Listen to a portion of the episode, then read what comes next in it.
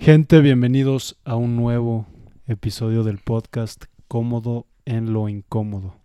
El día de hoy tenemos a un gran invitado, al hechicero del hielo, David Olvera. ¿Cómo estás, hermano? Muy bien, hermano, gracias por invitarme aquí otra vez de regreso a ver qué, qué tal sale. Nuevas experiencias, nuevas aventuras, mucho de qué platicar. No, muchas gracias a ti por, por tu tiempo, por darte la vuelta. Em,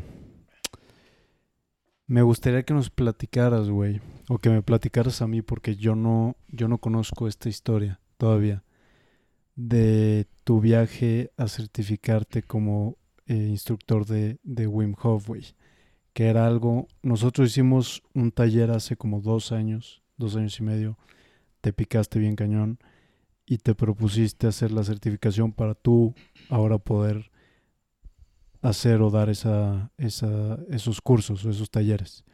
Em, ¿Cómo es el proceso, proceso, güey? ¿Te inscribes, pagas, empiezas a tomar clases y luego te vas o qué pedo? Pues, em, gracias a Jimmy's, a, a Jimmy's, al que nos dio el taller, pues de, a él le estuve preguntando mucho de cómo era el sí, proceso. güey. bueno, bueno, sí.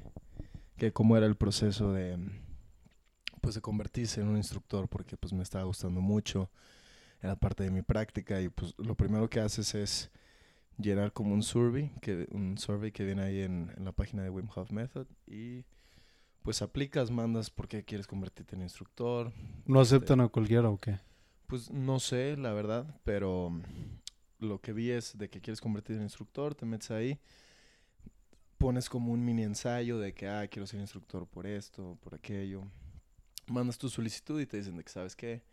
Este sí, este, te vamos a aceptar y todo. Ujú. Y te, te explican cómo son. Son tres módulos. El primer módulo son 10 semanas, hacer como el Fundamentals, que es un curso de 10 semanas que viene ahí en la página, que es pues familiarizarte más con el método, un poco de tarea y todo. El segundo módulo es pues toda esta pues toda la información que tienes que estudiar porque ya estando ya te hacen muchos exámenes, entonces el segundo módulo es todo sobre la ciencia, la filosofía, la historia del método Wim cómo, cómo dar un taller de forma segura, qué cosas hacer, qué cosas no hacer, los estudios que valían, es todo, todo un proceso de, pues extenso, aprendemos mucho sobre mecánica de respiración, o anatomía del cuerpo, todo, todo el proceso de, de lo que es el método Wim Hof, qué pasa cuando yo respiro, qué pasa cuando yo voy a la tina, todo, todo esto en el segundo módulo. Y cuando acabas el segundo módulo se te hace la invitación a pues ir al tercer módulo que es viajar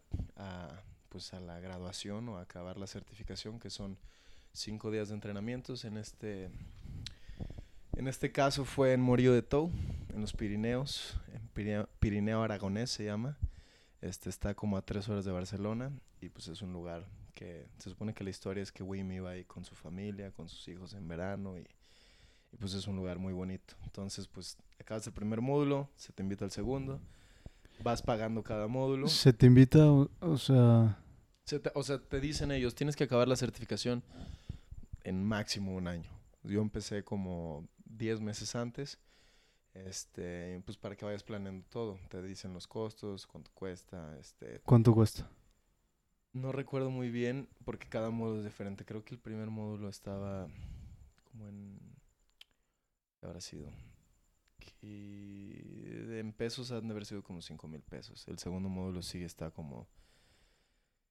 ¿Qué serán? Como en 20 mil pesos o un- no, como en 30 mil pesos, algo así. Y el tercer módulo cuesta como otros 20, otros 30. Más el Sí, más el viaje. vuelo. Digo, el, el tercer módulo es toda acomodación, transporte. Ah, ya te incluye todo lo que... Sí, transporte, comida, hospedaje, todo. Ah, chingón, nada más pa- pagas tú el vuelo Sí, aparte. pagas el vuelo y pues si te quieres quedar unos días antes o más y todo, pues ya. es Que tú te fuiste de viaje, Pues, tantito. eh, sí, digo, aproveché. De, de hecho, iba a ir nada más de que esa semana y regresar, pero pues dije aprovecho por estar acá. sí, güey, sí, estás allá. Sí, sí, ya se iba a hacer el gasto y todo, pues aprovechaba un día, unos, unos días para estar por allá viajando. Oye, a ver, entonces, antes yo había escuchado, o, o no sé si me, me lo estoy inventando, que la ya cuando ibas a la certificación allá era en Polonia con WIM, ¿o no?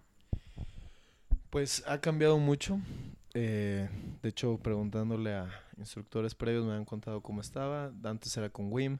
Ahora, pues como ha crecido cada vez más, Sí, eh, está cabrón. es gente que, que trabaja con Wim y que puede pues dar el, el taller gente capacitada. Se supone que Wim Hof iba a estar al final de, de nuestra graduación, pero pues no pudo asistir hasta el final. Em, pero no sé, es que es muy cambiante porque son, haz cuenta que, no sé, se abren cinco semanas del tercer módulo, porque son varias personas. Entonces, no sé, la primera semana reciben a 50 personas, la segunda semana otras 50, la tercera Mm. otras 50, y así. Ya a mí me tocó en la tercera semana. Entonces yo asistí y la semana anterior había tocado, había estado la eh, hija, Laura Hoff, de Wim Hof. Ella fue la que llevó todo y todo. Y a mí en la tercera semana me tocó con un, con un personaje que, que me cayó muy bien y le aprendí mucho, que se llama Daniel Kluken. Es un holandés que lleva más de 10 años trabajando con Wim y pues fue el que nos estuvo enseñando y, dando pues pues todo el preámbulo de esto de lo que es convertirse en un instructor de- del método Wim Hof. Ok, entonces no te tocó con, con Wim, Wim, pero se supone que, o a veces sí está. Ahora, cuando llegas, ¿qué, qué pedo? ¿Cuánta gente es? ¿Dónde duermes, güey? Este, ¿cuál es el, el itinerario? Pues estuvo primero muy interesante porque te dejaban muchas tareas. Entonces, Antes de llegar. antes de llegar te decían de que, o sea, te decían de que puede que no te demos la certificación. O sea, por más que Ajá. vengas y todo, si no pasas, pues no, no te la damos. O sea, que sí. Y entonces, pues, tenía que estudiar mucho, iba en el camino leyendo sobre todas las hormonas del cuerpo, químicos, cómo reaccionan, varios estudios, este, porque pues te decían que preparabas también una presentación de 10 minutos para ver cómo eran tus habilidades también de habla, cómo te expresabas, eh, y todo era en inglés, eso también fue un, un reto. Digo, domino bien el inglés, pero nunca había estado como en que todo fuera en inglés, entonces fue, iba a ser un proceso interesante porque decía, ay, pues van a ser más de, pues no sé, 20 nacionalidades, gente de todo el mundo que ahí estaba, porque nos metieron un grupo de WhatsApp ya cuando íbamos a ir, y Mm, pues vas viendo y dices de que, ah, Polonia, Inglaterra, España, Holanda, de todos los lugares. Entonces, pues ya tengo mi vuelo y todo, y dije, bueno, ya, me siento listo. Tenías que hacer un ice bath de 10 minutos de, como de prueba. Y ahí Wim Hof pues te lo va guiando y todo. Eh, y me sentí muy bien, me sentía muy confiado. Iba sin expectativas, sin saber qué esperar. Digo, es de las, po- de las pocas experiencias que ahora sí que era mucha incertidumbre, no sabía, iba, iba por mi cuenta. Llego a Barcelona y pues este como que estaba un poco dudoso porque no había como mucha comunicación entre la academia y todo. Dijiste, me estafaron, güey. No me estafaron, pero venía en el vuelo y estaba hablando con una señora de Barcelona y le pregunté, me dice, ah, ¿qué vienes? Y yo, ah, no, pues vengo a, a la certificación del método Wim Hof y todo. Y me dice, ah, ¿dónde va a ser? Y le digo, ah, en Morillo de Tou, que a tres horas de Barcelona. Y la señora de Barcelona me dice, ah, nunca he escuchado de ese lugar. Y yo, No ¿qué? No existe. Y le pregunté al taxista igual y de que, ah, no, nunca he escuchado de ese lugar. Y yo, ay, güey, pues no sé. Quién sabe dónde sea, pero ya lo busqué en el mapa y dije, bueno, no, sí, sí existe. Y ya, pues nos dijeron, nos vamos a ver en el aeropuerto de Barcelona para irnos todos juntos a Morillo de Tou. Llegué, empecé a ver a las personas, vi ahí a todos en el aeropuerto. Había gente pues con la playera de, de Wim Hof Academy, te registras. Este, conocí a varias personas ahí de antes. Nos subimos al autobús y vámonos. Empezamos a irnos. Eh, pues yo iba sentado. Que ibas también con, bueno, no ibas tú, güey, pero también iba otra persona de San Luis. ¿No Ah, llegaste al mismo vuelo o no? No, no, no. La otra persona, Eugenia, que la conocemos, este, llegó creo que un día o dos después. La Mm. vi en el aeropuerto y ya de ahí nos fuimos todos juntos. Éramos tres mexicanos en total. Era Eugenia, otro chico que se llama Mauricio Ganem, Mauricio Ganem de la Ciudad de México y pues yo. Ahí nos conocimos y ya nos fuimos. Y era muy interesante porque yo veía fotos y veía nieve y todo. Yo no conozco la nieve, nunca la he tocado en mi vida. Entonces, ni la había visto así de lejos ni nada. Bueno, creo que una vez en carretera o algo así. Este, pero iba llegando y, y me quedé dormido un rato. Y ya cuando íbamos llegando todos en el autobús, ya sabían que no conocía la nieve y todos, David, de que look. Y ya estaba volteando y yo, no mames, así de que qué onda, estoy acá en otro país. Vengo a.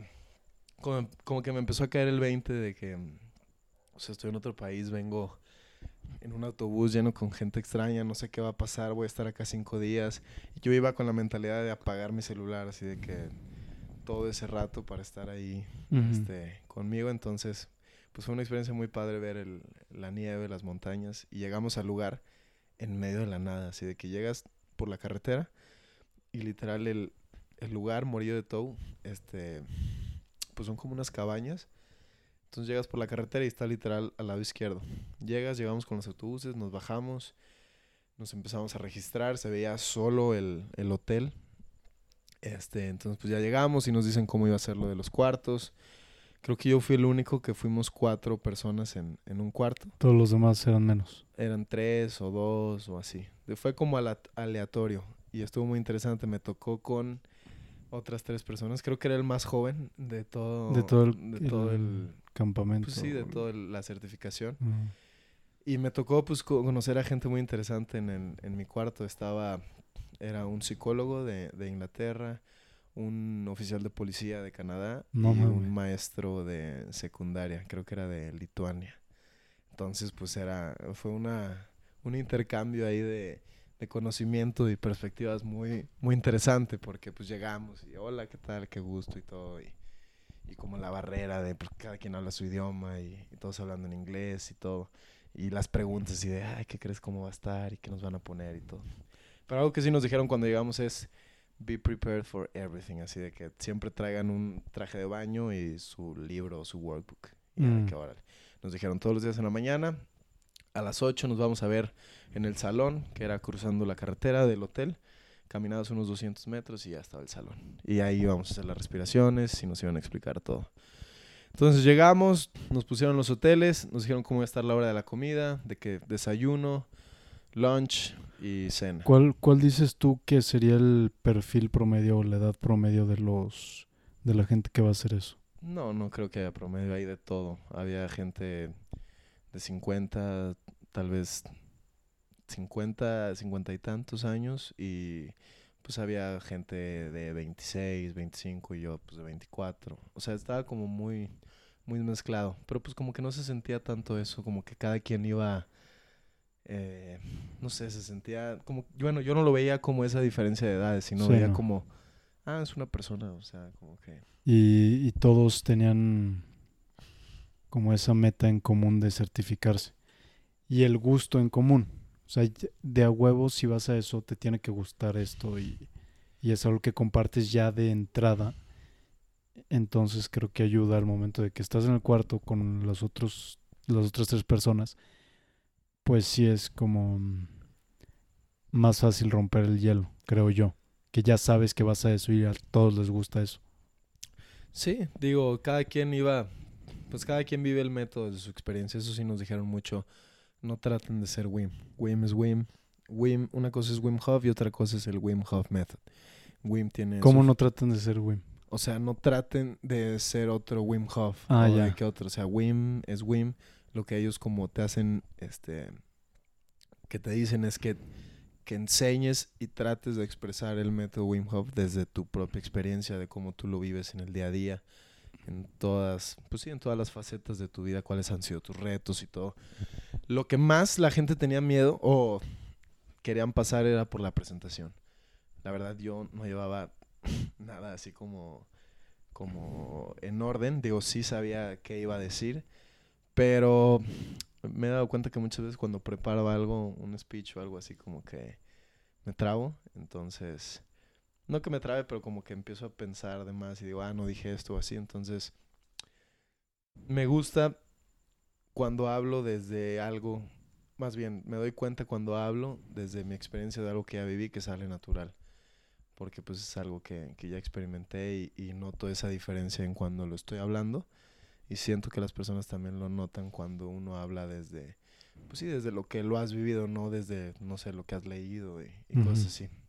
Entonces, fue un proceso muy interesante el escuchar a todas las personas porque llegas y ves todo. O sea, yo llegué y dije, pues yo vengo de México, había maestros de yoga, había gente de negocios, había atletas, había artes gente que practica artes marciales, doctores, este, fisioterapeutas, había de todo. Este, entonces como que el choque también de platicar con las personas de cómo piensan, cómo es en su país, este, cómo, cómo les ha ayudado el método, porque escuchas historias que te hacen darte cuenta como, digo, no sé, escuchando a todas las personas fue así como de que pues, a veces me quejo de cosas que, que no que mi vida es tan buena y tengo tantas cosas buenas que, Claro. que a veces pienso que es algo malo, pero escuchas a los demás y pues sí, es, es, es un golpe de humildad. es- o sea, no sé, había un chico que llegó como acá con un sombrero, acá como muy fashion y todo, y yo lo veía acostado cuando hablamos de que nos daban, nos daban una plática y yo siempre lo había acostado así como, como que le valía madres, así de que yo decía de que qué pedo este güey, pues no le importa o no sé. Yo ahí como juzgándolo un poco, no había hablado con él, pero cuando le tocó a él dar su presentación, dije, no, mames, o sea, me empezó a hablar que lo habían, que lo habían operado el cerebro y que no había podido caminar como en dos años, que estaba en el hospital, que se había tratado de suicidar, que tenía una enfermedad que no podía usar agua caliente porque este, lastimaba su, su piel, su cuerpo, y que estaba acostado porque lo acaban de operar hace unos meses de, de la espalda, entonces tenía muchos dolores de espalda, y yo así de que, ah, no mames, Sí, sí, sí. dándome cuenta, y fue algo muy interesante porque después de todo eso conectas todavía más, te das cuenta, no sabes por lo que ha pasado una persona, entonces cuando te puedes abrir así a un público o a no a un público sino a personas hablando de algo muy muy profundo fue pues fue una conexión muy muy bonita con, con todos y darte cuenta que pues que cada quien lleva su proceso y pues cada quien tiene tiene opción de, cambiar o, ahí tienen su perspectiva de por qué están ahí o por qué quieren ser instructores del método Wim Hof. Sí. Que, güey, es bien difícil no juzgar. ¿Estás de acuerdo? O sea, que, que, que te salga, o sea, hablarlo, decirlo, expresarlo, eh, ya es otra cosa, pero yo voy caminando en la calle y veo algo que es que a lo mejor es diferente a algo que yo usaría, güey, y luego lo hago así en chinga, no voluntariamente, pero se me viene a la cabeza de que, no mames, que, qué onda ese güey con su playera de mamador. Y no lo digo y digo, ah, lo pensé. Pero... Pues es que ese, ese pensamiento, pues es cuando, o sea, llega inconsciente, pues, o sea, el- es un reto el, el poder ver las cosas como son sin que la mente entre a juzgar, pero pues sí se va haciendo más fácil cuando te empiezas como a desapegar de todas esas como pensamientos, como, no sé, o sea, juzgas a veces sin saber por qué estás juzgando, o sea, de pero bueno, te platico, así fue todo esto, el conocer a las personas. Y algo que me puse yo de reto es como te digo, ya este ahorita he estado corriendo con las chanclas y todo, traigo pues todo esto del grounding, me gusta mucho sentir mis pies y correr y allá hacía un frío. pero duro, güey. Yo nunca había sentido un mar tan frío cuando nadé en Barcelona. Nadé y estaba creo que a 11 grados el mar. ¿En qué mes fue esto? Febrero, Mm, finales de febrero. Ujú. Sí, sí, sí. Y me fui creo que el 25 de febrero, regresé como el 10 de marzo, algo así, 9 de marzo, algo así. Pero para esto, güey, todos los días te decían, vas a estar ahí a las 8 de la mañana, vamos a hacer las respiraciones, vamos a ver, nos vamos a dividir en grupos, total. Yo todas las mañanas, como no iba a estar nadando, quería seguir pues en forma, manteniéndome bien. Entonces, antes de las 8 me despertaba a las 6 de la mañana y hacía un frío que decía, "Uf", pero bueno, de que dije, ya estoy aquí, desde la mañana estoy entrenando mi cuerpo, mi mente, me ponía mi gorro, mis guantes, en shorts, sin playera, solo mis chanclas, mi reloj. Goggins. Siempre estábamos así, en la mañana como a menos 6, menos 7, y me salía a correr en la carretera. Y no te voy a mentir, sí es uf, un frío penetrante cuando sales, pero lo disfrutaba demasiado. Cuando me levantaba decía, no sé por qué me levanté, de que ah, me quiero quedar aquí dormido, esperar, de que de todos modos, como la mente empieza así de que, ah, bueno, de que, de que bueno, hoy vas a hacer las respiraciones y todo, pero decía, no, o sea, de que ya me puse la intención de levantarme, ya me levanté. Empezaba a correr y se sentía muy bien porque no había nada de ruido. Solo escuchaba mi respiración y mis pasos cuando iba corriendo. Y estaba solo. Nunca, llevaba mucho tiempo sin estar escuchando mi propia respiración y aunque sentía mucho frío, llegaba un momento en donde sentía demasiado calor. Calor en mi pecho, en, en mi abdomen.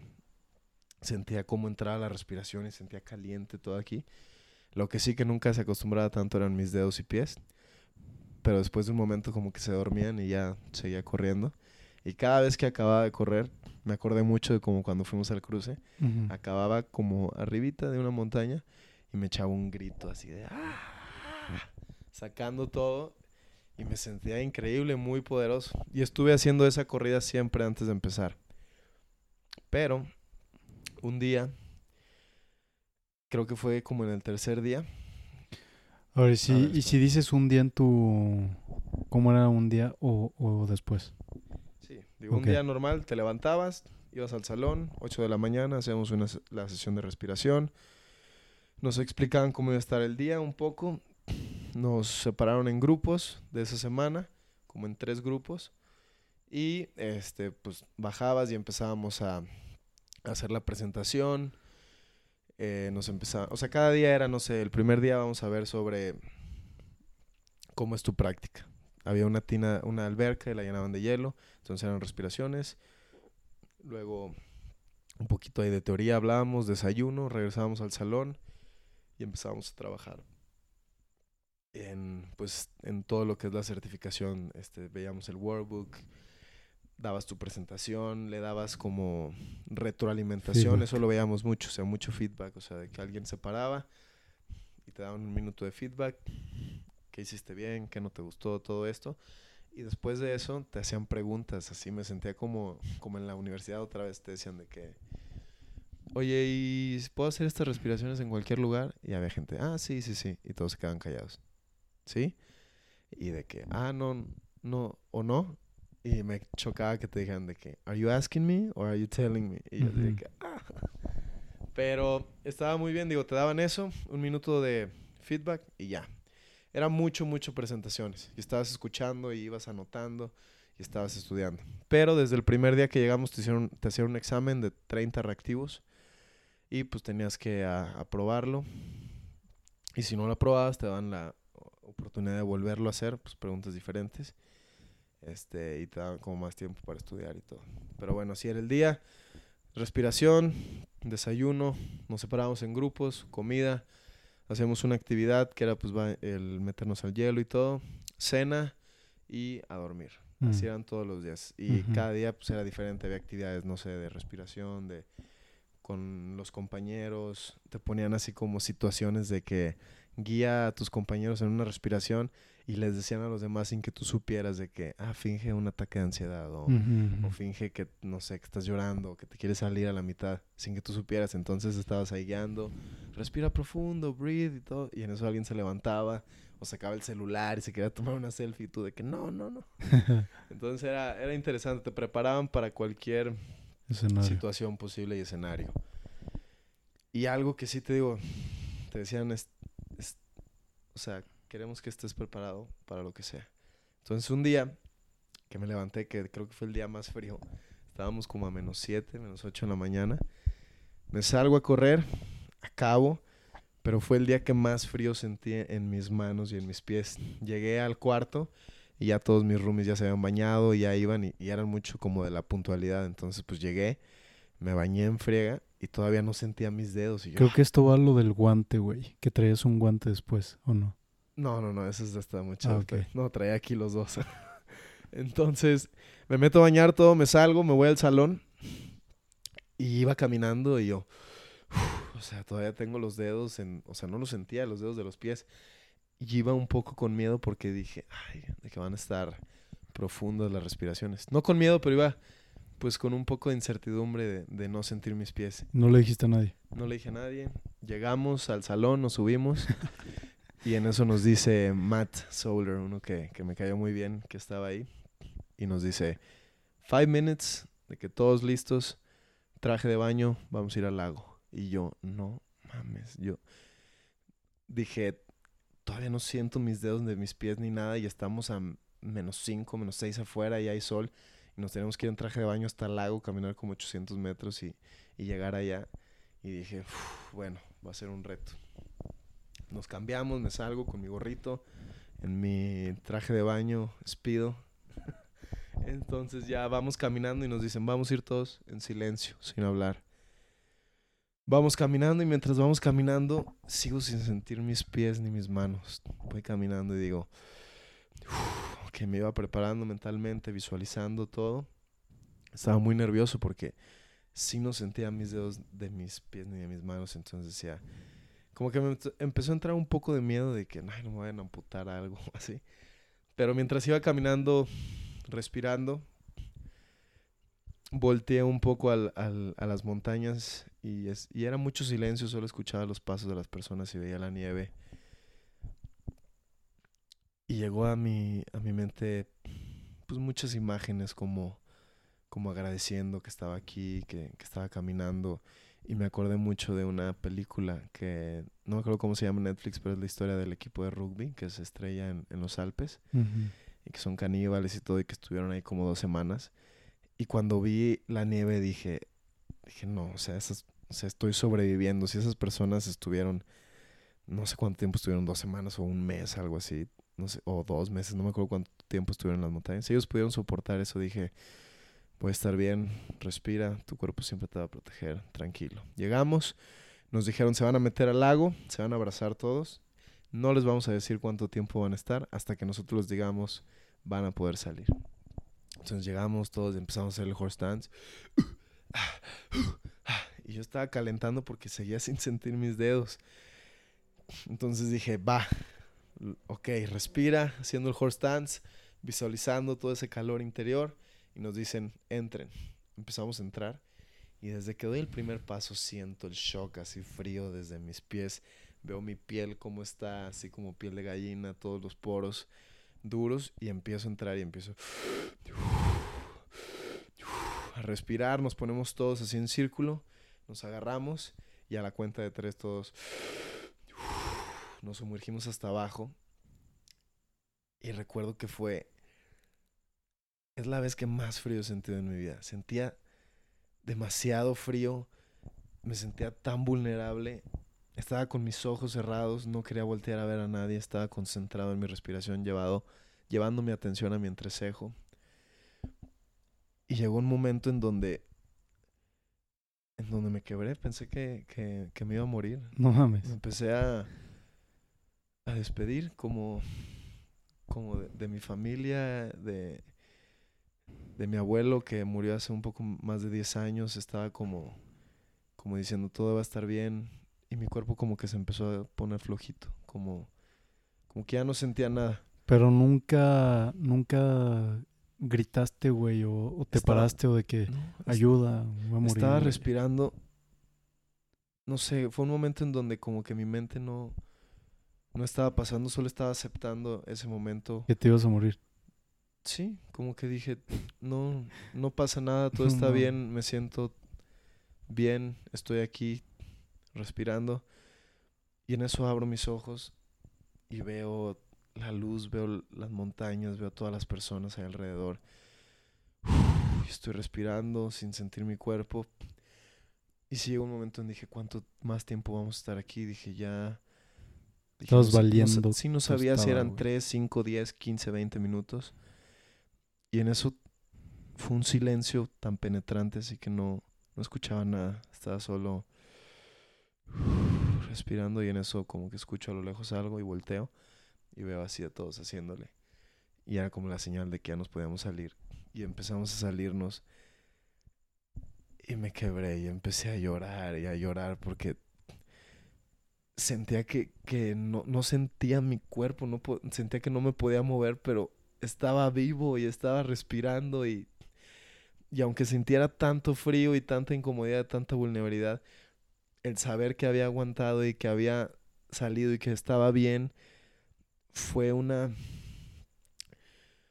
fue una sensación que no había sentido nunca. Fue el, el agradecer y el darme cuenta de que es un milagro que solo esté aquí respirando y, y empecé a pensar en mis papás y en mucha gente que conozco que a veces sentimos que no, no merecemos ni siquiera vivir o, o, no nos aceptamos sentir amor o, o ir a las cosas que queremos, esos sueños que perdemos y, y empecé a pensar en de qué, qué agradecido estoy por estar aquí, por estar respirando, por poderme permitir sentir mi cuerpo, conectar con mi respiración, estar aquí entre miles de personas y en ese momento me di cuenta de que yo voy a llegar hasta donde yo ponga mi atención. A veces idealizamos mucho a atletas o, o veía a gente, como a veces como mexicano yo, de que, ah, este europeo tiene brazos más largos o lo que sea.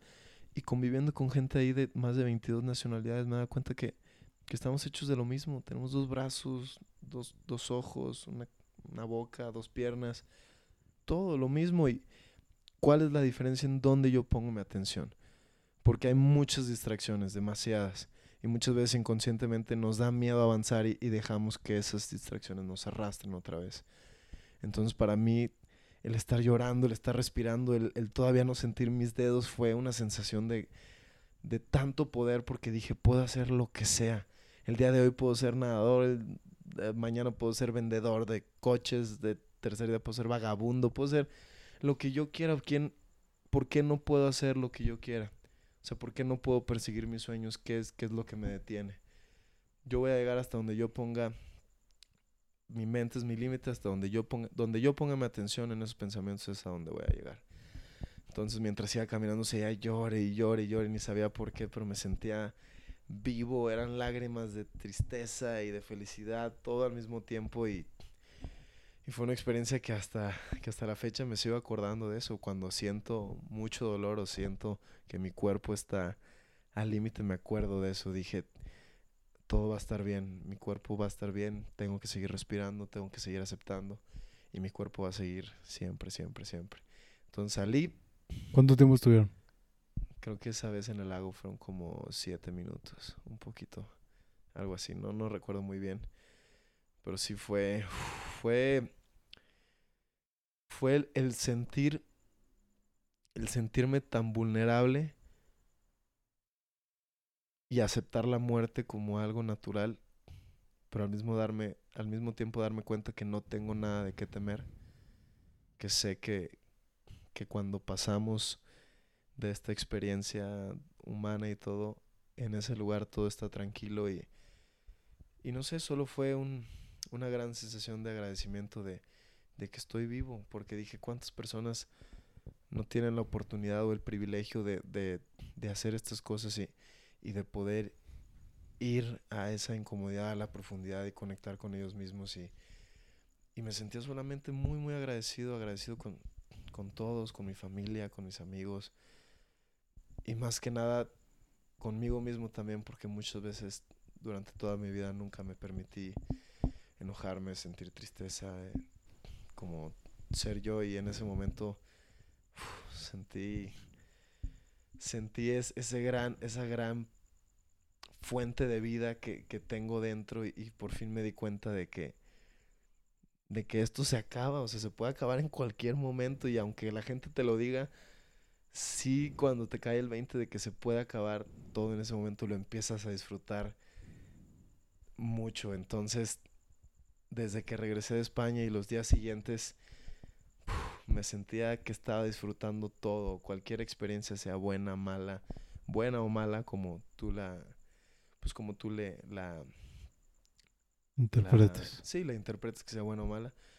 Es una experiencia y, es parte de, de, vivir. Entonces decía, venga, lo que fuera, lo desconocido. Entonces fue una gran sensación de poder, de aceptación, de poder soltar y pues de eso, de sentirme invencible, porque desde que he regresado, digo, no hay nada que no pueda hacer. O sea, no hay nada que haciéndolo todos los días no llegue a hacerlo. O sea, mm. como... Eh, digo, esa es mi mentalidad y eso es lo que yo traigo. Esa es la mentalidad que traigo en este momento, que es, puedo llegar a donde yo quiera, tengo todos los recursos, tengo todo y si no los tengo los voy a buscar. O sea, voy a buscar la manera de, de evolucionar eh, o en eso que me quiero hacer bueno o, me, o que quiero mejorar. Entonces poniendo toda mi atención a eso y trabajando en detalles y aceptando. Entonces pues eso fue más como mi, mi realización de, de, darme cuenta que pues sí, que puedo hacer lo que yo me proponga. Y esa es mi, mi mentalidad en este momento, que voy a llegar hasta donde yo quiera o al menos voy a pues dar mi mayor esfuerzo para llegar a donde yo quiera, que no quede ninguna duda. Y pues uno, uno mismo sabe hasta dónde puede. Uno cuando está bien cansado o algo dice, ay, le pude haber dado más. Hay muchos bloqueos mentales ahí. Pero últimamente me ha gustado mucho esa mentalidad que tengo al, al enfrentar pues, situaciones de, de la vida, de, de, mi día a día en el entrenamiento, en, en cómo respondo yo a, a, ciertas distracciones, a ciertas personas, a, ciertos, a ciertas situaciones. Y pues no sé, estoy en una etapa de mi vida donde me siento que estoy flotando, o sea que estoy como fluyendo con todo, me pasan cosas tan buenas sin pedirlas, he conocido gente increíble, me estoy llevando increíble conmigo mismo, no sé, me siento muy muy feliz. Y también porque mi práctica ha sido muy diferente desde que regresé. Todos los días, todos, todos los días sin falta me levanto y empiezo a hacer la respiración del método Wim Hof. Todos los días me expongo al frío de alguna manera u otra y son cosas que ya se volvieron parte de mi día a día que me hacen regresar y recordar porque empecé cómo me siento y el conectar pues con esa fuente de vida que es mi respiración. Oye, cuando te gradúas, ¿qué hacen, güey? Te dan como una... Te tocan con una espada de hielo, güey. Ya, ya eres instructor o qué, o un diploma, güey. O... No, vas al lago, güey, y te bautizan. Te, tienes te que bautizan. Poner un hielo y se empieza a derretir. no, no, hombre. No, güey, pues te, te, dicen de que, o sea, no nos dicen un día ya. antes nos dijeron, nos juntaron al grupo de que, ah, todos pasaron. Entonces, ah, Todos bien. pasaron. Había como cuatro personas o cinco que les dijeron que tenían que estudiar más o, o mejorar en, en tal cosa y que les iban a dar este su certificado pues en unos meses o algo así. Mm. No sé bien qué pasó ahí, pero pues a mí me dijeron de que sí pasaste y todo. Felicidades y yo, ay, qué bueno. Y ya pues al final te dan una playera que es la que uso en los talleres. Este, ya, pues esta da la playera y el certificado te lo mandan como dos semanas después o tres semanas después, algo así. Y hay una fiesta al final o algo, ¿qué? Pues, este, estás ahí con todos, te dan la playera y empiezas a celebrar. Nos tomamos fotos, bailamos. Y pues pasamos a, cenar porque nos íbamos al día siguiente. Eh, ya pues ahí cenando, este, muchos estaban en el bar, otros ahí platicando de fiesta y todo. Y yo aproveché ese día en la noche eh, a ir a, un pueblo, a Ainsa, que estaba como a tres kilómetros por allá.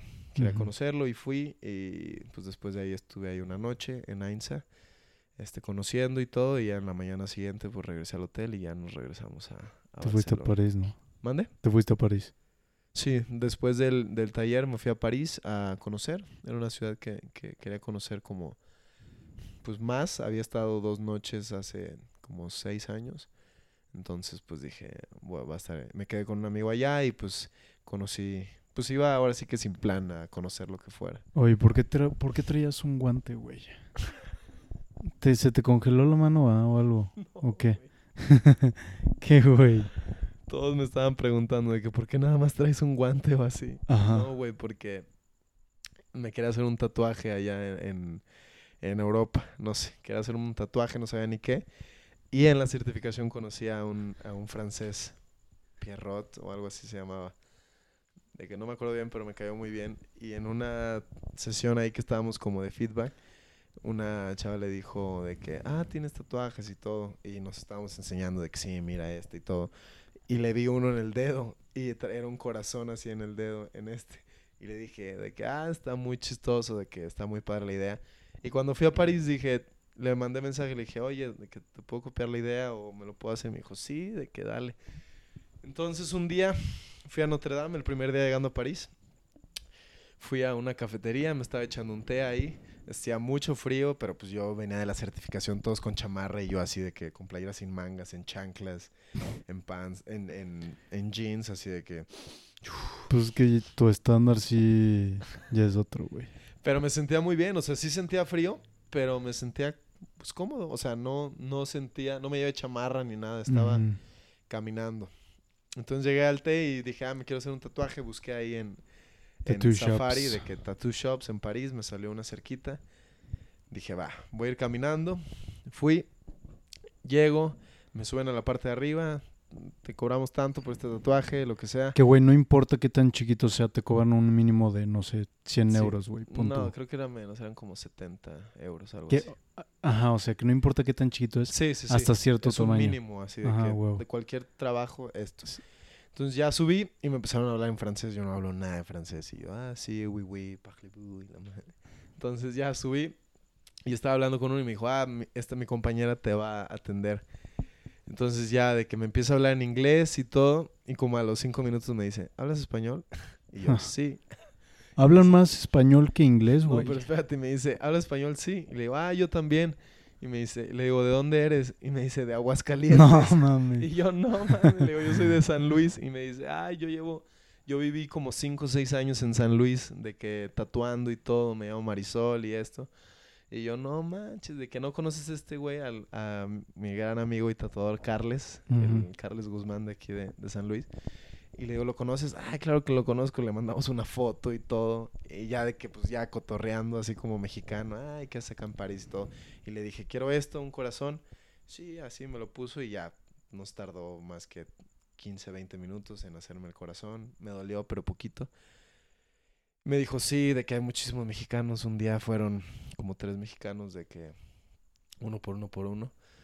Y ya nos hablamos, nos agregamos en redes sociales y de que ahí luego cuando vayas a México nos hablamos. Y pues por eso nada más traía un, ta- un, ta- un, Un guante. un guante porque él me lo había me había puesto un pues una un parche pues para cuidarlo y pues por eso nada más traía un guante güey así de que no me ponía porque pues en los dedos se se despinta un poco más rápido entonces pero ni lo cuidé tanto porque me dijeron no lo mojes y, y iba a la alberca en, en París ahí en París se conseguía alberca entonces estuve nadando entonces se me mojó y todo pero pues, Pero tú eso- pusiste el guante en la mano del tatuaje, ¿o qué?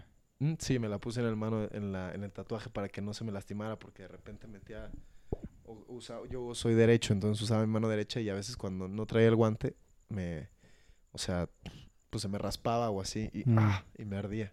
Entonces ya me ponía ese guante y pues usaba la otra mano o así. Pero era más así también como de que ah, traigo un guante. De mame. ¿Eh? De Eh, mame. Sí, también digo. Yo estaba pensé que, yo pensé que se te había congelado una mano, güey. Te lo juro, güey. Una, una garra así que... No, pues no sé, que, no sé, que se te había congelado una mano y, y necesitabas traer- tener caliente esa mano por algo. No, no era más por el tatuaje, sí, más que nada. Pero te digo, disfruté mucho estar ahí en París también. Te asaltaron, güey. Sí, A ver, eh, güey, Estuvo- ¿sabes qué? Este, a mí no me encantó París, la verdad. Yo nada más he ido una vez, Ajá. pero... A ver, o- obviamente depende de la experiencia que... De cómo, cómo, qué experiencia tengas de la ciudad, pero eh, yo me sentí en, en como amenazado, como en peligro, Sí, claro. mucho Vulnerable. tiempo de la, Sí, en la ciudad, güey. Impotente, así como Mm, O sea, de que había mucha gente. mucha gente que visualmente yo sentía que me que estaban viendo de qué manera me podían chingar, güey. ¿Crees que así le pasa a, a los turistas cuando vienen a México? Sí, no, 100%, pero también hay en México también hay números que hablan del del la situación del país. en París claro. también roban mucho y así, no es tan drástico como, como aquí en México. Em, pero, no sé, así sentí la ciudad y como muy sucia, güey. Pues sí, digo, algo que sí me, me tocó allá es como, me tocó muy nublado y mucho frío, entonces la ciudad se sentía como pesada. Y de hecho me hablaban mucho que la gente de ahí, cuando está el clima así, se ponen de malas, o sea, tienen como que la cara así de malas y todo. Pero fue una experiencia padre, pues yo aquí me muevo en, en camioneta, pero allá pues siempre te mueves en metro. Entonces sí era una forma de irte ubicando y todo, y pues yo no traía internet, entonces tenía que ir viendo las... Eh, aparte el metro es carísimo en París, no manches. Bueno, a mí se me hizo muy caro, pero sí me llevaba a todos lados. Este... Pero te digo, sí hacía ¿Cómo, mucho frío. y cómo la te gente- asaltaron, güey? Ah, sí, cómo me asaltaron. Yo me acuerdo que cuando fui con mi familia fui a Sacré Coeur o algo así. Es, eh, creo que hay una iglesia ahí arriba y es como un, un mirador muy bonito de la ciudad. Y me acuerdo que cuando fui, fui con mis papás y me acordaba de una subida, de unas escaleras y todo. Entonces yo me fui solo porque mi amigo tenía que trabajar. Entonces me anduve, anduve viajando solo, fue de la, la primera vez que viajaba solo. Conocí a lugares solos y me gustó mucho. Mm. Me, me- fue una experiencia diferente. Entonces llegué, iba en camino a Sacré-Cœur, iba con mi celular, viendo, ah, me bajo en este lugar. Y me acordé que alguien me dijo como que ahí hay de repente, pues, este, pues creo que hay un, un table o algo así como muy famoso por ahí, como el, el molino o algo así se llama. Molino rojo, algo así. Entonces llego, me bajo y empiezo a caminar y veo, ah, bueno, ahí está el mirador. Y yo estaba buscando las escaleras con las donde yo subí con mi familia. Entonces iba pasando, caminando en la calle y veo hacia arriba y veo como en la punta un grupito así como de de mm, afroeuropeos estaban ahí como hablando y todo. Y dije, la neta dije, no me voy a ir por ahí, dije, se ve como muy vacío y todo y me van a ver turista y lo que sea. Le sigo caminando y no veía estas escaleras, pero vi como la entrada principal al lugar y dije, eh, pues por aquí me voy a subir. Entonces yo ya iba ahí con mi chamarrilla y mis chanclas, muy feliz de que viendo todo, traía mi celular en la, en la, en la chamarra, traía un curipe y rapé porque quería hacer este rapé ahí arriba, que es una práctica que hago. Este, entonces ya iba ya muy feliz caminando y mientras voy subiendo, como así, veo también un grupito, pero dije, ay, están aquí, son turistas, lo que sea, estaban platicando y estaban como cuatro aquí. Entonces yo ya caminando dije, me voy a ir por acá. Y cuando voy subiendo, Los ibas esquivando. sí, o sea, yo iba subiendo por aquí, ellos estaban acá y yo dije, me voy a caminar por acá y ya me subo. Ellos Era de día. Sí, era de día, eran como las 5 de la tarde. Entonces voy caminando y de repente como que veo a alguien que sale y se me pone enfrente y me empieza a hablar como en francés. ¡Ey, ey, ey, ey! Y dije, ah, pues dije, me voy a hacer güey, o sea, no lo voy a ver a los ojos y me voy a seguir caminando. Entonces lo veo y me sigo caminando por acá y como que me empieza a hablar así mucho y se me empieza a pegar y así de que no, no, gracias o no, thank you o no me acuerdo qué me había dicho mi amigo de decir. Y cuando me hago más para acá, se me pone enfrente y me agarra la mano. O sea, me agarra la, la muñeca y yo le hago así. O sea, le digo de que suéltame y se me pone enfrente. Y cuando se me pone enfrente, siento como alguien atrás y volteo. Y los güeyes que estaban acá se me habían puesto todos atrás, güey. Entonces dije, no, ya. O sea, ya. No puedes correr. No, nada, güey. dije, en mi mente dije, ya valió madres todo, mi celular, mi cartera. Y como que dije así y sentí acá atrás y me empezaron como a acorralar hacia la esquina. De que, ey, ey, ey, de que danos y todo. Y yo de que, no, no, no, gracias. Y me quería ir y, me, y como que me empujaban y había un güey así como viendo. Yo volteaba y dije, ¿dónde está la policía? Y No- los la- demás turistas, güey. no había, o sea, como que no sé, en ese momento no había, o había una familia que la vi que iba caminando, pero como que ni pelaron. Y yo así de que ya, por favor. Y yo así de que, ¿han escuchado hablar del método Wim Hof? A ver, ¿cómo estás y los respirando? conviertes ahí, güey. Ah, y me empezaron a decir de que no, sí, de que danos o algo. Y me empezaron a hacer así. Me querían poner, creo que esto, o sea, se la han hecho a muchas personas, me querían poner una pulsera como de la amistad o esto. Pero yo les decía, no, no, no, no quiero nada. Y entonces me empezaron a Ah, te querían vender algo, se supone. o sea, como que me querían dar la pulsera, pero estaban muy bruscos. Yo les dije, no, no la quiero. Les dije, les doy algo. No, no, no, así de que... X, me estaban empujando. Yo, para mí fueron como 10 minutos, han de haber sido como 15 un segundos. güey, algo así. Entonces me hicieron hacia atrás. Nunca me habían asaltado en mi vida o me habían como puesto así de que encorralado. Ujú. Entonces, pues yo estaba así de que, ¿qué está pasando? Volteando a todos lados, dije, ¿corro o qué? ¿O qué hago? Sí, es que, ¿qué haces? Y, y me empecé a enojar.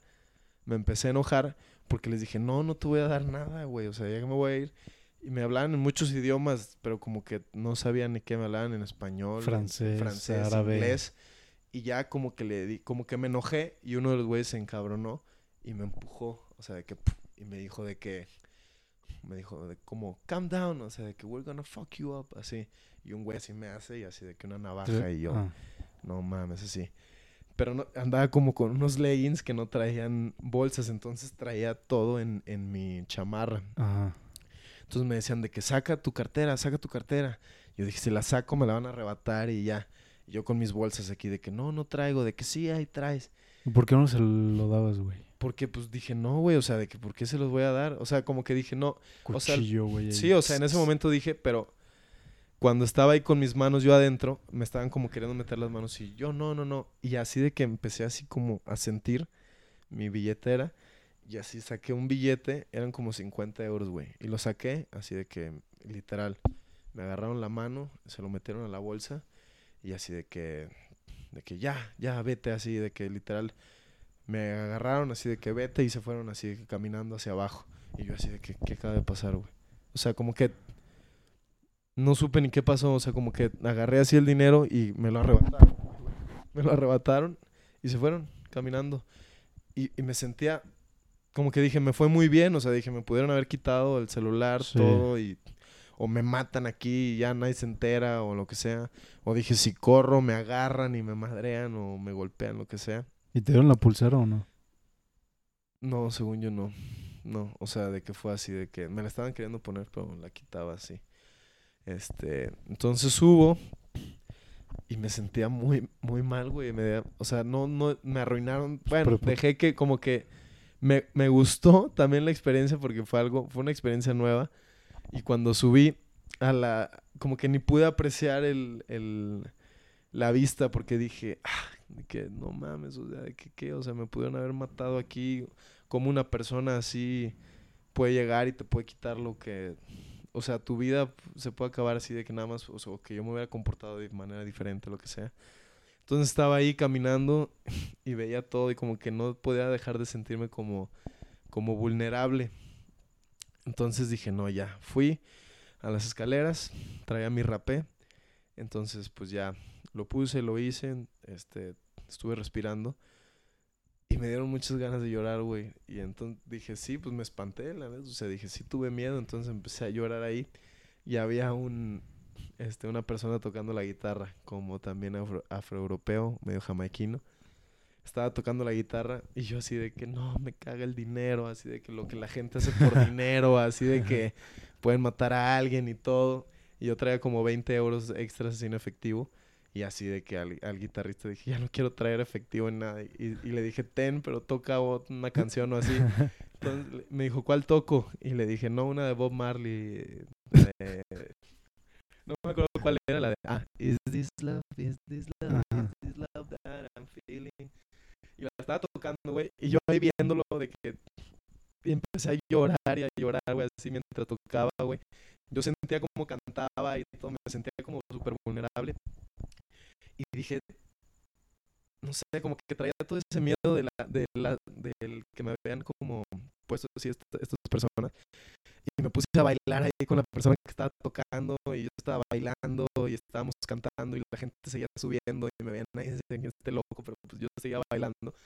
Y acabando decía, no mames, qué bien me la pasé y me gustó cómo, cómo pude transformar una experiencia pues mala o, o no, pues no muy bonita y la pude transformar pues como en, en algo, en algo muy, muy bonito. Dije, nunca había pues estado aquí bailando y todo y, y dije, pues si, lo, si me pongo en perspectiva, pues me fue bien, estoy vivo, no tengo, no, no tengo nada, no me, pues sí, no, no me pasó nada en general, pero me gustó que, que me permití también como cambiar ese, ese switch de, ah, me pasó algo muy malo y en unos minutos lo pude convertir como de que, bueno, voy a hacer algo para que esta experiencia todavía sea, pues algo bonito o algo reconfortante. Entonces estuvo, estuvo interesante el, el saber cómo se siente que otro humano o alguien te, pues tenga, pues que pueda decir, ok, te voy a Sí, qué matar, mal no pedo.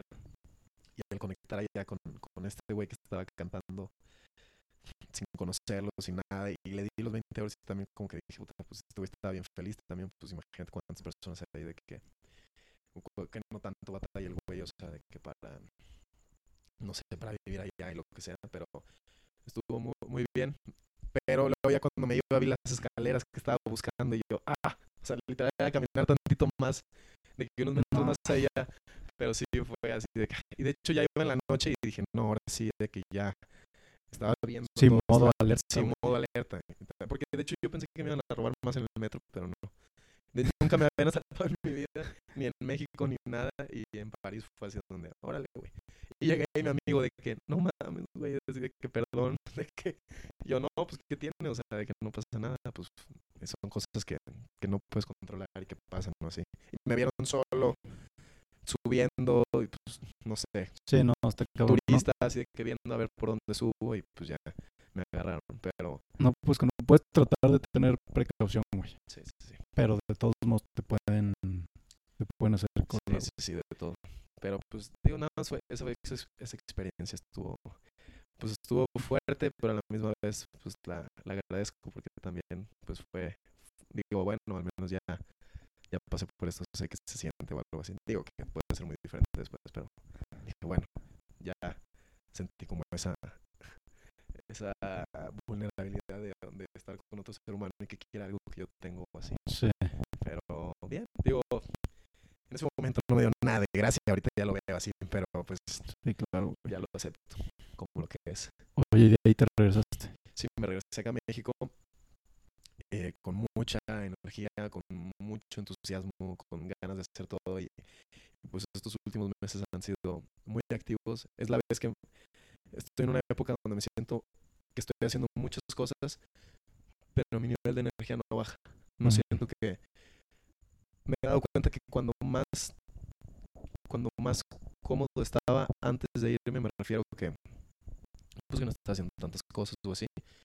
Me sentí como más ansioso y ahorita estoy para arriba y para abajo y hablando y mandando correos, mandando mensajes, viajando, entrenando y me siento muy, muy activo y, me siento cada vez más fuerte, más, cada vez más cerca, cada vez conociéndome más a mí mismo, aceptando, soltando y me siento muy, muy motivado para lo que viene. Me, me encanta, disfruto mucho dar los talleres, el, el, el poder transmitir esta herramienta tan poderosa que es el Wim Hof Method que me ha cambiado la vida para bien, el verlo a través de otra persona es, es una experiencia muy bonita de mucha conexión y, y sí me motiva. El ver a una persona cuando va al taller y hacer las respiraciones, sí me recuerda mucho a mí. Me dice, ah, yo también pasé por ese proceso o algo. Y el ver a esa persona y el ver que también ellos pueden conectar con ellos mismos y, y, y creerse que pueden hacer cosas que no pensaban que pueden hacer antes, es una sensación de, de empatía y solidaridad por otro humano, pero también como de, de conexión, que, que todo es colectivo. Muchas veces queremos hacer algo nosotros mismos, pero el cambio en realidad, si queremos hacer un cambio, pues es, es colectivo y me encanta porque ver a las personas pasar por ese mismo proceso que yo pasé de, de, ir a un taller y que empiezas a ver el frío diferente y te sientes increíble. El ver a las personas tan felices y todo me, me llena de alegría y de motivación para seguirlo dando y, y siento que, que doy el taller y a la gente le gusta mucho porque lo doy como a mí me gustaría que me lo dieran y trato de transmitir siempre pues esa confianza en, en mi voz y esa experiencia y literalmente todo lo que yo les digo cuando están en la y respirando son cosas que me repito a mí mismo siempre. Cuando estoy en el frío, me repito, respira, tu cuerpo te va a proteger siempre, todo va a estar bien, te vas a adaptar, conecta con tu respiración, sigue, sigue, sigue. Y es, es algo increíble, aunque dure 6, 5 horas, sea la persona que sea, el lugar en donde sea, he disfrutado cada taller al máximo y siempre me dicen, ah, no, acabas bien cansado, y hay veces que digo, ah, sí voy a acabar cansado, pero siempre que acaban los talleres, puta, me siento con un chorro de energía. Pues cuando corrí el maratón, fue un día después de un taller. No sabía que lo iba a correr. Dije, ah, bueno, ya lo voy a correr, pero ese día acabé con mucha energía. Dije, sí, de que mañana me lo he hecho. Así que no, no me va a pasar nada. De que acabé muy motivado porque hay gente que ha ido que, que sí al principio digo, y como que esta persona no, no, no, no, no lo va a lograr o algo. Se meten súper determinados y digo, wow, o sea, que sí, sí, sí cambia mucho la mentalidad y la determinación que tú tienes en ese momento cuando vas conscientemente a la incomodidad, porque en ese momento ya no vas por la vida inconsciente, ya eres, ya controlas lo que pasa dentro de ti, eres el observador de todos tus pensamientos en ese momento. Entonces, es una forma de, de sí conectar más con este momento presente, con, con tu alma, con tu espíritu, con tu ser, en lo que creas, pero si vas creando espacio dentro de ti y vas mejorando poco a poco. Y no sé, digo, me ha tocado gente que se metía la primera vez a, a la tina y, y, llorando y todo, y ahorita siguen yendo y, y entran y están súper determinados y, y, los veo mucho mejor y, y, estoy conociendo a gente increíble de hace un mes que fueron al taller los veo ahorita no sé, más fuertes, más mamados, más tranquilos, más felices. Y, sí es algo muy, muy interesante y muy, muy padre ver, a, todos, a todos los que están como en esta comunidad, que, que podemos conectar siempre con eso y, y, con la intención que tú lo hagas, pero el frío es innegable, ahí está. Y, y por más que vayas con ego o lo que sea, cuando entras y es de... Entonces sí es, un maestro, pero muy, muy despiadado, muy despiadado, pero muy justo también. Pero es, es algo increíble, me encanta, me encanta lo que estoy haciendo en este momento y me encanta que lo puedo transmitir y, pues no sé, me encanta también las respuestas que, que, ha tenido las personas al, al asistir al taller y, y, pues eso me mueve mucho, me motiva también a seguirlo haciendo y, y pues sí, a estar activo, a estar este, compartiendo todo esto a donde sea. ¿Cómo ves, hermano? Qué chingón, ¿no? Pues a toda madre, este... No, pues está cabrón. no, güey, pues yo, yo, estoy yendo todos los talleres que están armando, tanto tú como Eugenia, güey. Eh, y, y se me hace muy chido porque San Luis es relativamente pequeño, pero hay un chingo de gente que está interesadísima en este, en este show. Va a haber gente que lo, haga, lo hace más por el mame, por la moda. Hay gente que lo hace más consciente. Hay gente que, que lo hace por recuperación. No sé, güey. Cada quien sí. tiene su, su intención, pero se me hace. Eh, o sea que. Güey, yo. Por mí que mientras más gente se sube, se traen mejor, porque si, si es algo que, que, que te ayuda, güey. Y, y cualquier pilar de, de la salud mientras más gente se suba, por mí mejor, porque pues es un, un San Luis mejor, un México mejor, Claro. un mundo mejor, güey. Lo hagas por la razón que lo hagas. No mames, date, güey. Mucha gente dice que ah, es porque está de moda. Pues sí, ojalá más cosas se pusieran así de moda, güey. Cosas que elevan tanto, güey, porque hay mucha gente que dice que, ah, sí, los hielos. También mucha gente dice que, ah, sí, lo de los hielos. El método Wim Hof no, es, no son los hielos, güey. O sea, es, una cosa es ice bath, otra cosa es breathwork y otra cosa es el método Wim Hof. ¿Qué es lo que lo separa de esto? Pues la ciencia que hay detrás, la validez científica. ¿Qué es esto? Que yo al practicar el método Wim Hof, como es el protocolo de respiración, el frío, el exponerme hacia el frío, es como yo voy a obtener pues, esos beneficios. Pero pues, sí, mucha gente lo ve como de casi lo de los hielos. Es una parte del método, pero ya una vez que aprendes qué me tengo que yo meter una tina, por qué tengo que hacer las respiraciones, qué, qué es lo que está pasando dentro de mi cuerpo, pues sí te da un preámbulo y te hace, te hace más abierto a, a, a, a aceptar todas esas sensaciones y todas esas cosas que experimentas al practicar el método. Porque si a veces si no tienes ese preámbulo, no sabes qué está pasando y estas sensaciones nuevas o diferentes, como a veces uno está tan apegado a esa identidad inconsciente o al sentirse que siempre tengo que estar relajado, cuando hacen las respiraciones algo y se sienten diferente, lo ven como algo malo. Otro día una señora me escribió, oye, las respiraciones que vienen en YouTube, sentí hormigueos y todo, yo buscaba relajarme y nada más me estresé más y todo, y yo, no, pues es que hay una explicación de todo eso, entonces esta persona así de que no, negada, no me gustó. Pero pues porque no sabes, no tienes la guía que, que es del, del hacerlo de forma correcta y pues si sientes algo nuevo, es muy fácil decir, ah, no es bueno para mí, o, o, esto es malo, o esto es bueno, o esto es malo. Entonces, pues sí, sí sirve tener todo ese contexto de, de por qué yo estoy, por qué debería yo de practicar el método. Pero pues, este, no puedes cambiarle, no puedes cambiar cómo piensan las personas, tanto tienen que ser ellos mismos los, uh -huh. los que cambien. Siempre les digo eso, el, el Wim Hof Method es una herramienta muy poderosa, pero el método Wim Hof no te va a curar. Así como, yo no siento que nada te cure. Yo uso muchos hongos, muchas herramientas y siempre les digo, los hongos no te van a curar nada. ¿Qué hace esto? Te enseña el camino y tú te curas a ti mismo. Porque todo depende de cómo lo hagas, con qué intención lo hagas. Esto, estas herramientas, estas medicinas, todo lo que hacen es, abrir tu perspectiva, cortar patrones neuronales, sociales, culturales que traes desde siempre.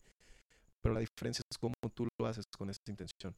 O sea, sabiendo que todas estas herramientas están ahí para conectar contigo mismo y que tú eres tu propio maestro. Porque no siento que alguien te pueda cambiar, sino te enseñan el camino y, y tú te curas a ti mismo. O bueno, al menos eso es lo que yo he interpretado desde mi muchas veces también nos perdemos en buscar ese cambio en algo, en, sean hongos, sea medicina, sea método Wim yoga, lo que sea. Muchas veces lo vemos como algo, nos apegamos tanto a eso, pero no lo vemos como una herramienta o no lo hacemos con la intención pues consciente. Y cuando cualquier cosa que hagas consciente te das cuenta, sea un ejercicio, o sea el ir al baño, o sea el manejar, cuando estás en ese momento y lo haces consciente, te das cuenta de muchas cosas que tal vez no veías ahí. Y también pasa mucho que algo que dijeron ahí en España, que también les digo en los talleres y que me encanta, que nos decía Daniel Kluken, era pues, que la vida, está, la vida es sobre decisiones, decisiones conscientes. Decisiones fáciles, vida difícil. Decisiones difíciles, vida fácil. Así de simple. Siempre buscar esa incomodidad, la mentalidad de ir a la, a, la ducha fría, a, cosas que no nos gusten, hacer cosas que nos, que nos aterren porque muchas veces ese miedo no nos deja avanzar. Que está bien sentir miedo, o sea, el frío, claro, pues este, está bien tenerlo miedo, es un gran poder, pero abrazamos ese miedo, vamos, uno va al frío, por eso el frío no viene a uno, siempre uno va al miedo, por eso el miedo no viene a uno, te la adelantas, te lo pones enfrente, con valentía, con, con conciencia, con respiración, con determinación. Y sí cambia mucho, todo te vas preparando, le dices a tu cuerpo, oye, voy a hacer esta actividad física, voy a estar cinco minutos en el hielo, voy a hacer esto y esto y esto. Muchas veces ese pensamiento hace que se apagó el, el celular.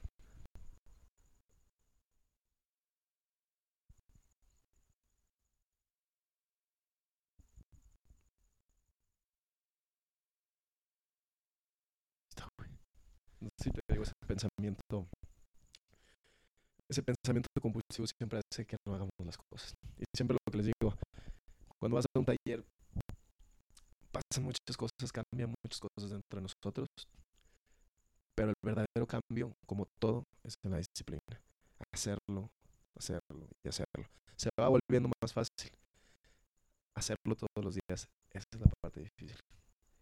Pero me he cuenta mucho yo o bueno, según la ciencia, que después, tú me, me ayudarás en esto, que después de 40 o 60 días de hacer algo repetitivamente, pues se vuelve un hábito, o se vuelve parte de tu rutina.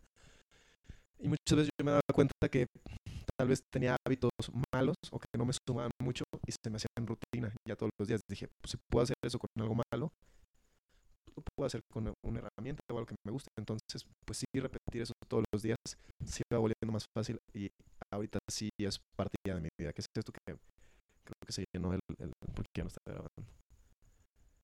Pero, ¿qué pasa? Pues me levanto y ya sé que es lo que tengo que hacer. Voy a hacer mis respiraciones. Por más desvelado, lo que sé que no he dormido bien o lo que sea, me levanto y empiezo todos los días en la mañana. Y ya se volvió parte de mí y me doy cuenta que, ah, bueno, así como esto, puedo ponerle hábitos en, mejorar, no sé, tal vez llegar 15 minutos antes del entrenamiento y hacer un, un calentamiento de mis hombros o algo así. Cosas, detalles que, que le estoy poniendo la disciplina de hacerlo todos los días y que poco a poco se van incorporando pues a mi rutina. Cosas pues que, que me ayudan a acercarme más a, ese, a esa meta final o a donde yo quiero llegar. Pero pues ha sido un, un proceso muy increíble el, el ir descubriendo ir descubriendo cómo puedo entrenar mi mente. Eso era mucho, mucho en mi caso, porque siempre escuchaba atletas, entrena tu mente, pero yo no sabía cómo, o, me o trataba, más bien trataba de entrenar a mi mente con mi mente, y eso pues era casi, es algo casi imposible, es como cuando estás estresado y decirte, ah, no estás estresado. Entonces, pues fue un gran, un gran descubrimiento para mí el poder encontrar las herramientas con las que entreno mi mente para hacerla más fuerte, para estar más consciente, para poder usar mi mente sin que a mí me guste. Y pues sí, me gusta mucho porque ya puedo, ya muchas veces me doy cuenta cuando estoy pensando y, y, poder ser consciente en ese momento de, de a qué pensamientos no hacerles caso y a cuáles sí hacerles caso. Y saber que eso, que son pensamientos. Hoy en el parque me pasó eso en la mañana, fui a correr, me, me senté, estaba respirando y veía solo a la gente, como que una vista muy panorámica, veía a la gente pasar en, en bici, corriendo y todo. y decía, ah, pues así es mi mente literal, o sea, así pasan los pensamientos, están pasando, y donde yo pongo la atención, no sé, ah, ese güey corre raro, o alguien va pasando en la bici, y veía este de la bici y regresaba a mi mirada, y veía a las demás personas pasar, y dije, ah, bueno, así son los pensamientos, puedo ver a alguien, pasa, y la gente sigue fluyendo, sigue pasando, donde yo ponga mi atención es ahí donde está mi mirada, donde está todo mi mundo. Entonces, es, pues, es eso, el, el darnos cuenta que siempre tenemos la opción de, de, regresar a mi respiración y de poder observar lo que pasa acá adentro. Pues es, es una herramienta, es una forma de, de, conectar contigo muy, muy poderosa. Me encanta. The, Ice Freak. Freak. Señoras y señores. Próximamente, Alegua. Alegua. Alegua. ¿Qué es eso, güey? Es una palabra tarahumara. Ajá. Este, las aleguas son como almas para los tarahumaras este ah sí te vas a así te vas a llamar o, sí, como pues, digo así se va a llamar como este la marca bueno no marca como el como la experiencia en general o sea todo va a ser va a ser como de freeze alegua o sea alegua es como todo esto del de método Wim Hof eh, hongos este correr grounding tarahumara como que toda esta experiencia en, en conjunto mm, pero para los tarahumaras pues ellos creen que tenemos muchas almas. O sea, que las mujeres tienen cuatro y los hombres tienen tres. Y estas almas van saliendo y regresando. O sea, pueden estar aquí o no pueden estar. Y pues las aleguas se encuentran en varias situaciones de la vida cuando las hacemos. Salen y regresan. Eso es algo ahí, como una filosofía muy, muy interesante. Ok, un sneak peek de, sneak de, lo, que, de lo que viene. Bueno. Eh, no sé, güey, si te gustaría decir algo más me gustaría decir, pues los invito. Darle descuento a los incómodos. Sí, cabrón. No se puede, ¿verdad? No, o sea, es que todo, es, todo es a través de la página del método Wim Hof. O sea, yo, yo uso la página, la gente se registra ahí, yo abro el link y todo, todo es mediante la sí, página. Ellos de, y luego ya.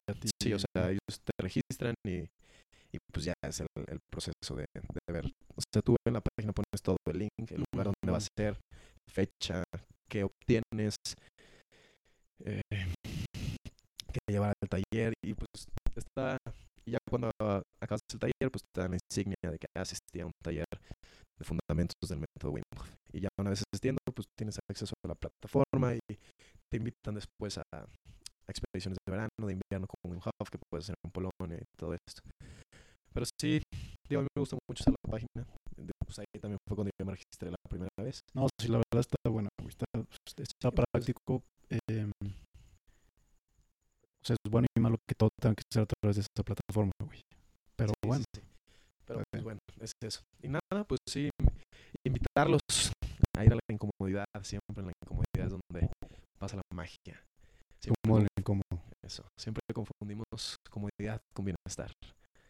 Pero siempre el ponernos en situaciones incómodas es como seguimos creciendo día a día, lo que sea, sea correr, sea nadar, sea método Wim Hof, sea yoga, sea Bikram, sea lo que sea, pero hacerlo con conciencia, salirte y es es, es algo muy muy poderoso y a veces estamos tan enfrascados o pensamos que el mundo se nos viene encima, pero a veces nos tomamos muy en serio las cosas y, y luego nos damos cuenta que no, no es todo tan serio. O sea, ¿por qué no disfrutar cada, cada aliento, cada respiración o, o apagar tantito un poquito ahí arriba nuestra mente y el, y el disfrutar y el ver el panorama? Es, es, es un proceso muy, muy bonito el irse conociendo a uno mismo y, ir soltando cada vez y darse cuenta de, de que no, el mundo no es como te lo han enseñado. El mundo tú lo puedes vivir desde tu propia experiencia, desde tu propia realidad y vas a ver las cosas como tú estés dentro de ti. Y pues eso, invitarlos a tal vez asistir a un taller, tal vez no conmigo con otro instructor, pero si es conmigo va a estar muy chido, les va a gustar mucho. Y pues nada, invitarlos a practicar el método Wim Hof, este, ir a la incomodidad, estar, pedirle consejos a cómo de lo incómodo siempre. Y pues ya, amigo, todo eso. The Ice Freak. Vámonos. Bye.